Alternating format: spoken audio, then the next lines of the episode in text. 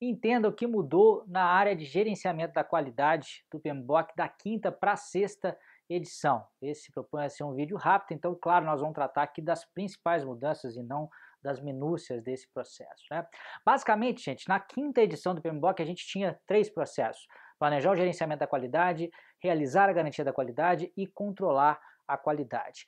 Na sexta edição, a gente continua tendo três processos, mas a principal mudança foi que o segundo processo, realizar a garantia da qualidade, ele saiu de cena e deu entrada a um novo processo chamado gerenciar a qualidade. Na verdade, quando a gente fala saiu de cena, é um modo de dizer, porque na prática, o gerenciar a qualidade ele pegou todas as funções que já existiam dentro do processo realizar a garantia da qualidade e acrescentou mais algumas outras. A melhor forma de você entender isso é a gente passando né, pelas cinco funções, isso aí não está explícito dessa forma, tão é, mastigadinho, da forma como eu vou dizer para vocês aqui lá no PMBOK, para isso que tem esse vídeo. Então eu vou falar quais são as cinco principais funções do processo gerenciar a qualidade, que é o novo processo, e vou acabar falando o que, que estava lá no realizar a garantia da qualidade.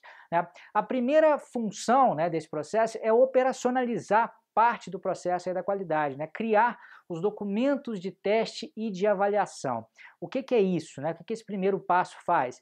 Basicamente ele cria, por exemplo, se você trabalha na indústria de software, você precisa de ter casos de teste, ou você precisa de ter um checklist de teste, ou você precisa de ter um checklist de inspeção, se você trabalha no setor de engenharia, por exemplo. São aqueles documentos que te orientam a como realizar o controle da qualidade.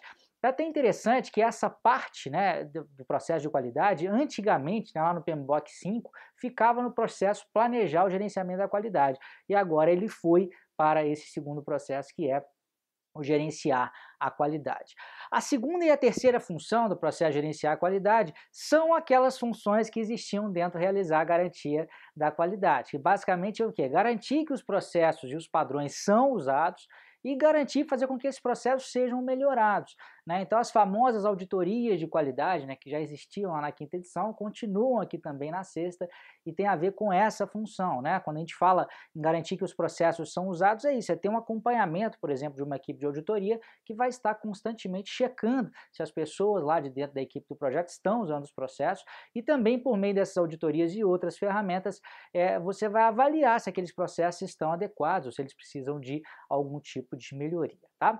A quarta função do processo gerenciar a qualidade é nova, né? isso não tinha lá no realizar a garantia da qualidade, que basicamente é influenciar o design né, para atender aos requisitos de qualidade. O que, que, é isso, gente? Especialmente quando a gente está falando de projeto aí de desenvolvimento de, de um novo produto, de um novo serviço, espera-se que um novo produto ele seja melhor em algum atributo específico. Né? Então é, é claro que o ideal é ser bom em tudo, mas normalmente um produto ele vai focar em ser mais é, funcional, em ser mais bonito, em ser mais barato, em ter uma usabilidade melhor. Então vamos supor que o produto que está sendo criado é um aplicativo para smartphone, por exemplo. Né? E vamos supor que você quer focar na usabilidade, que isso é um requisito de qualidade importante.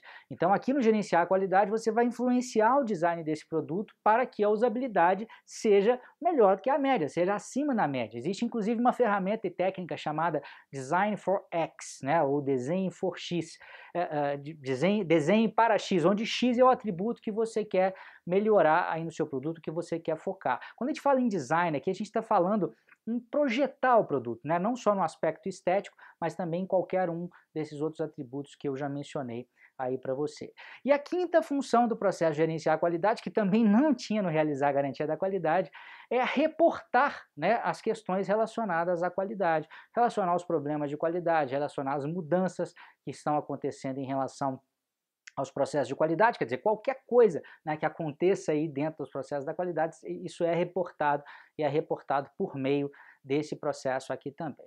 Então, sem dúvida nenhuma, essa foi a principal mudança né, na área de qualidade da quinta para a sexta edição, mas eu gostaria de destacar também uma outra, que eu até já tinha falado em relação a outras áreas de conhecimento aqui, que é a questão da entrada dos métodos ágeis. Né? Então, cada uma das áreas de conhecimento agora tem um determinado setor lá, uma seção que fala sobre recomendações relacionadas àquela área quando estivermos trabalhando dentro de um ambiente mais ágil, dentro de um ambiente mais adaptativo. E isso acontece também dentro da qualidade.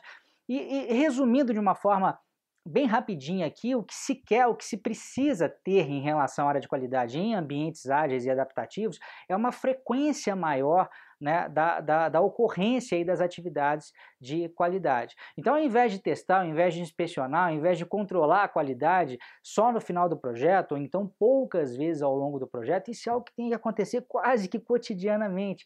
Né? Quando a gente trabalha com software, por exemplo, quem trabalha nessa área aí, sabe que é comum a gente ter testes automatizados. O que, que significa isso? À medida em que você vai codificando o produto ali, automaticamente né, você já vai é, é, criando também os testes para aquele produto. Né? Então o produto vai sendo criado e testado de uma forma quase que concomitante. Né? Além disso, uma outra forma de garantir né, essa, essa qualidade de uma forma mais frequente é, dentro dos métodos ágeis, a gente ter a inspeção do produto pelo cliente final.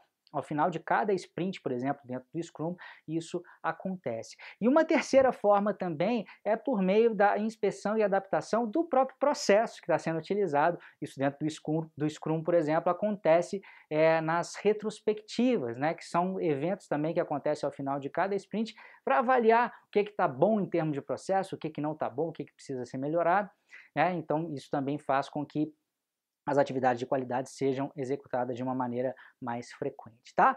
Resumindo então, o que, é fundamental em relação à área de qualidade nessa mudança da quinta para a sexta edição? Primeiro, a substituição do processo realizar a garantia da qualidade pelo gerenciar a qualidade. Você viu que gerenciar, gerenciar a qualidade tem mais coisas né, do que o processo antigo e também ficar atento aí nessas peculiaridades, né, nessas formas diferentes de se executar os processos de qualidade dentro dos ambientes ágeis e adaptativos. Espero que você tenha entendido, espero que tenha gostado, espero que tenha sido rápido o suficiente. Um grande abraço e até a próxima.